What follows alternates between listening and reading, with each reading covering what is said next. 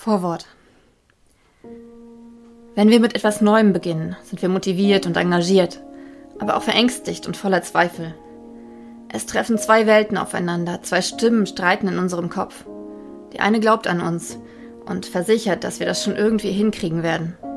Die andere konzentriert sich auf das Geht nicht, auf unsere Mängel, auf all das, was wir nicht können.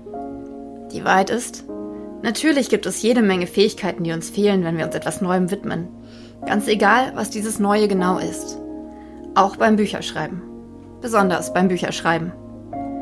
Wir alle haben vollkommen unterschiedliche Voraussetzungen. Vielleicht bist du seit 34 Jahren Journalistin und gewohnt, täglich mehrere tausend Wörter zu schreiben. Vielleicht bist du aber auch erst 18, kommst frisch von der Schule und willst diese eine Geschichte zu Papier bringen, die schon seit Jahren in deinem Kopf herumspukt. Letztendlich spielt es keine Rolle, wo du gerade stehst. Denn in einem Jahr wirst du dort nicht mehr sein. Du wirst Erfahrungen gesammelt, Fehler gemacht, Dinge gelernt und Fehler gemacht haben. Außerdem wirst du Fehler machen. Viele Fehler. Und das ist auch gut und richtig so. Ohne Fehler würden wir nichts lernen. Wir würden nicht wachsen. Klar, es wäre toll, wenn wir jetzt schon sofort alles perfekt hinbekommen würden. Aber weißt du was? In einem Jahr würde es uns langweilen. Es macht Spaß, über Hindernisse hinwegzusteigen, sich selbst immer wieder herauszufordern und all diese kleinen Erfolge einzusammeln, die wir auf dem Weg zu unserem Ziel finden werden. Es sind die Erfahrungen, die unser Leben ausmachen. Sie gehören zu unserem Traum. Das Ziel selbst ist vor allem ein Wegweiser. Ich durfte während des Schreibens meiner bisherigen 16 Bücher einige Fehler und Erfahrungen sammeln. Ich durfte lernen und wachsen. Und rückblickend schüttle ich oft den Kopf und bin dennoch dankbar für den Prozess, den ich durchlaufen habe. Aber es gibt auch Fehler, die ich nicht oder nur abgeschwächt machen musste, weil ich von den Erfahrungen anderer lernen durfte. Und deshalb gibt es dieses Buch. Die Dinge, die du auf den folgenden Seiten findest, hätte ich gern gewusst, bevor ich mit dem Schreiben begonnen habe, bevor ich mein erstes Buch veröffentlicht habe.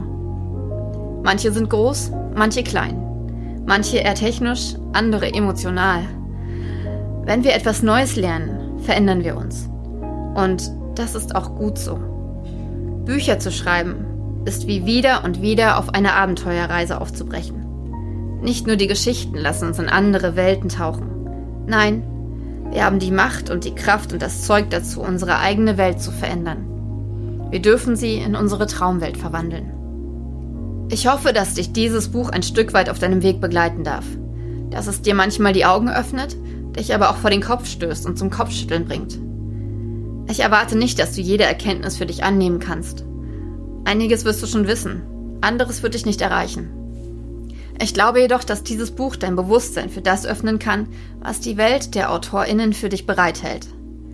Dieses Buch erscheint in der Reihe Sei Bestseller-Autoren. Oder Sei Bestseller-Autor. Das ist kein plakativer Clickbait, Klickköder. Ich glaube, dass in jedem Menschen, der vom Schreiben träumt und sich diesem Traum öffnet, sich entscheidet, ihn zu erfüllen, das Zeug steckt, um Bestseller zu verfassen und zu veröffentlichen.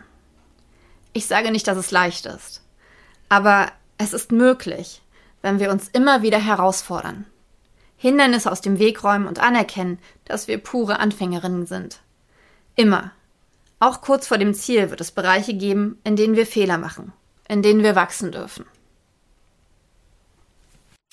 Das war das Vorwort zu 108 Dinge, die ich vor dem Schreiben meines ersten Buches gern gewusst hätte. Ich bin Andrea Wilk und ähm, freue mich, dass du zugeguckt hast.